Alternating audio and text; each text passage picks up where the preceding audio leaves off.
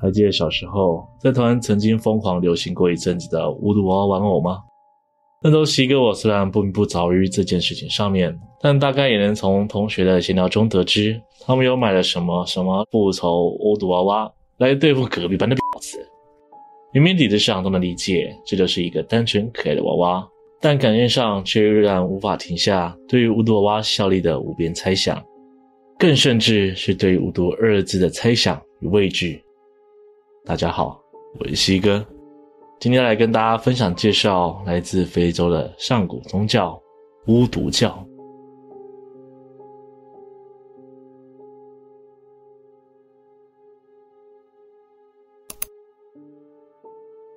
如果要介绍巫毒教，首先就得介绍一下它最早起源。巫毒原文其实念作 Voodoo，又或者是 Vodou，现在中文也被叫做伏都教。作为最广为人知的非洲信仰，相传巫毒教最早来自于西非，是一个信奉多神以及祖先的宗教。原本只是一个各部落之间的普通信仰，却在十五世纪的时候，因为来自西方的侵略者看上这片大陆资源，于是产生了黑奴制度。他们开始将当地居民抓上船，带回自己的国家，而巫毒信仰也随之进入了美洲大陆，乃至于整个世界。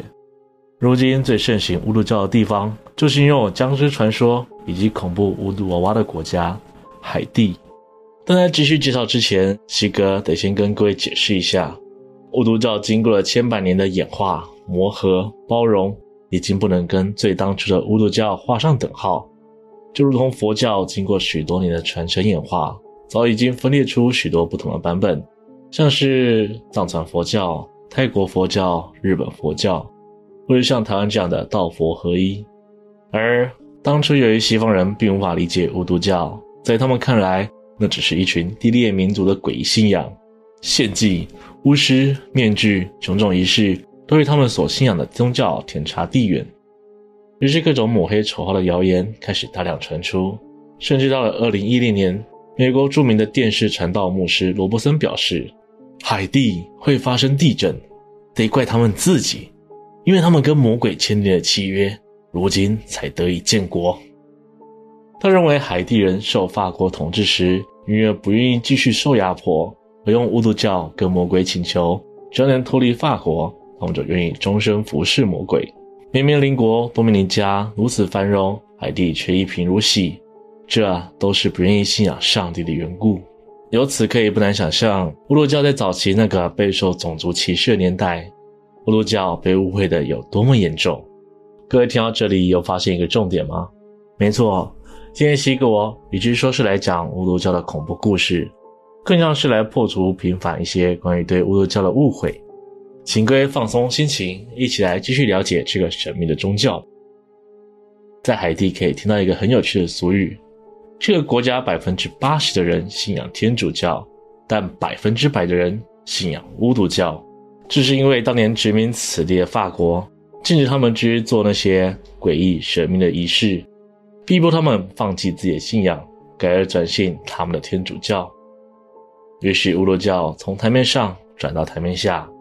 白天时，海地人会去天主教堂念圣经、唱圣歌，但到了夜深人静、无人监督的时候，便会偷偷继续祭拜着巫毒教的神灵。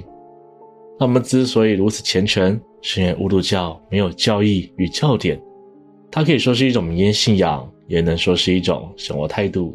这样解释起来，巫毒教似乎只是一个很随性的信仰，但海地的独立建国运动却与巫毒教有着密不可分的关系。在当地人的传说中，一七九一年八月十四日，两百多名黑奴趁着夜色逃离邻近的种植园。那一天，天空布满乌云，下着倾盆大雨。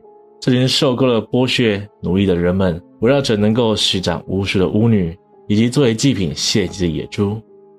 女巫在鼓声与歌声中跳着来自西非的祈神舞蹈，她用刀划开野猪的喉咙，向神灵祈求着，随后用滚烫的野猪鲜血分给在场所有人。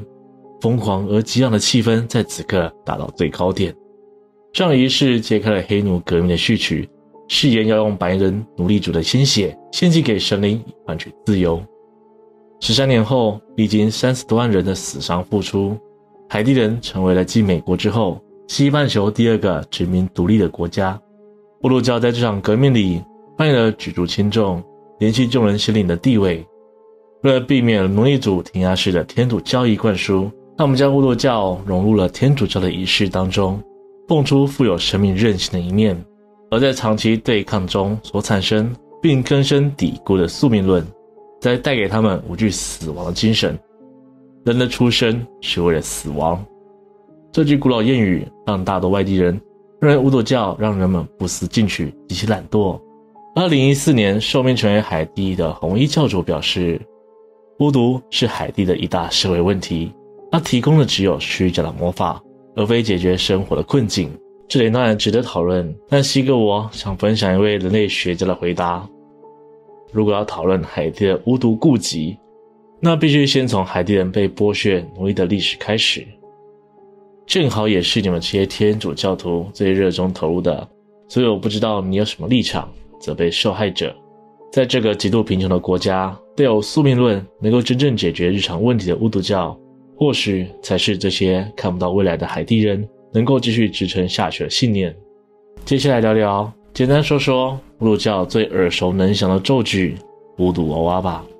根据人们的刻板印象来说，巫毒娃娃就是一个诅咒他人的工具。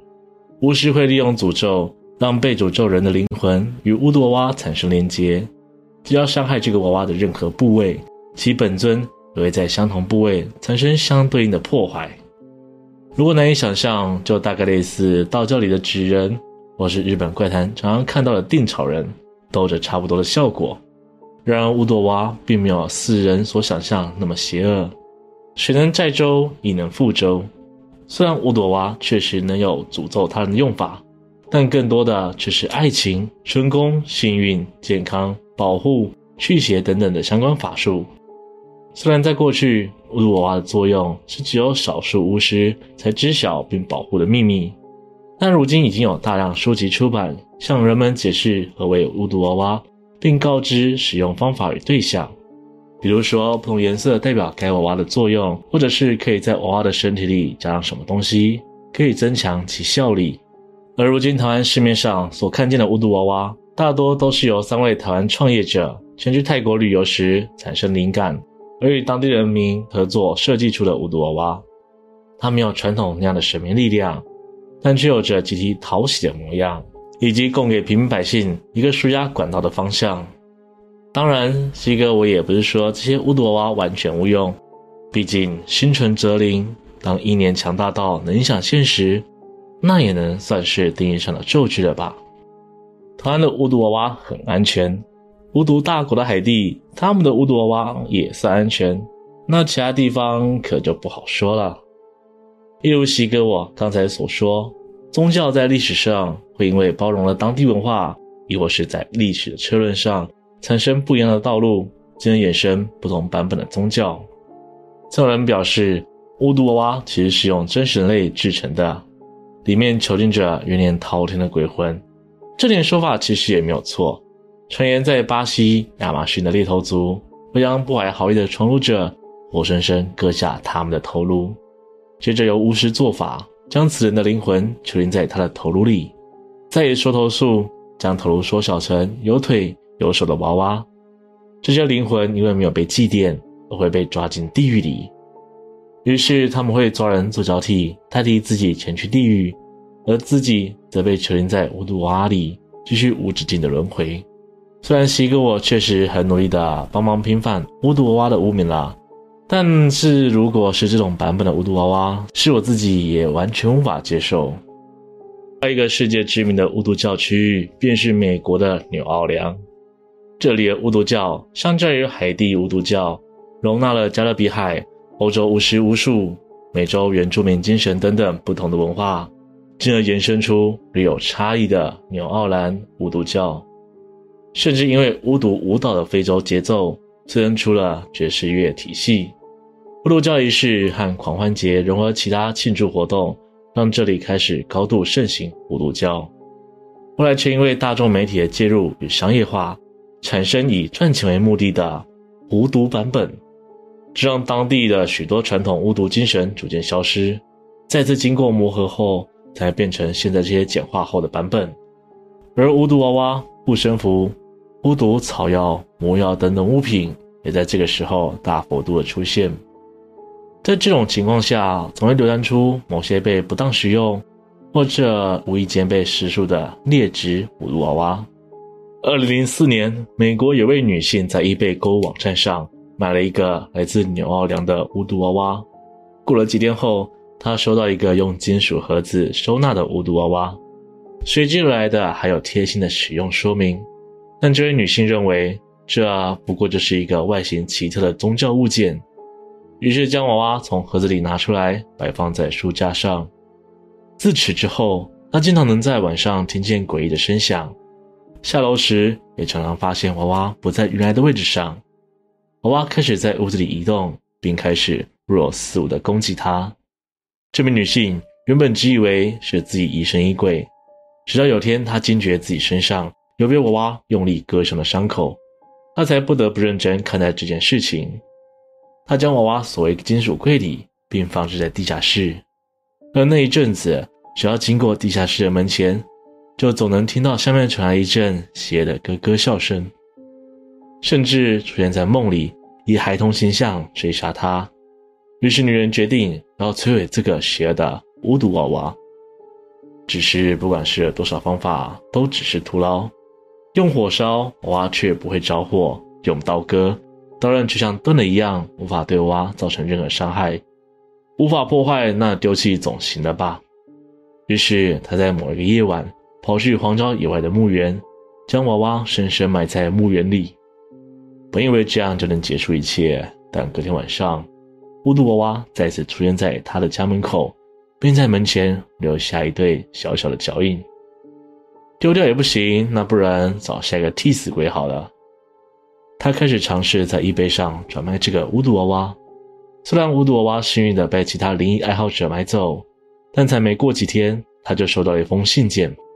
呃，不好意思，我有收到娃娃，但是它好像不见了。女人内心的不安转为现实，因为很快的，巫毒娃娃又再一次出现在门口。于是他终于放弃挣扎，将娃娃锁在金属盒子里面。放置在阁楼的最深处，再也不拿出来。直到整整两年时间过后，才终于摆脱了巫毒娃娃的骚扰，并寻找牧师替他驱邪祝福。说完了今天的故事，大家可以在下方留言讨论今天的内容。非常非常喜欢的，也可以投个超级感谢支持一下。如果喜欢我的频道，请别忘了帮我订阅、按赞、分享，并且开启小铃铛，才会错过我最新的影片哦。我是西哥，我们下次见。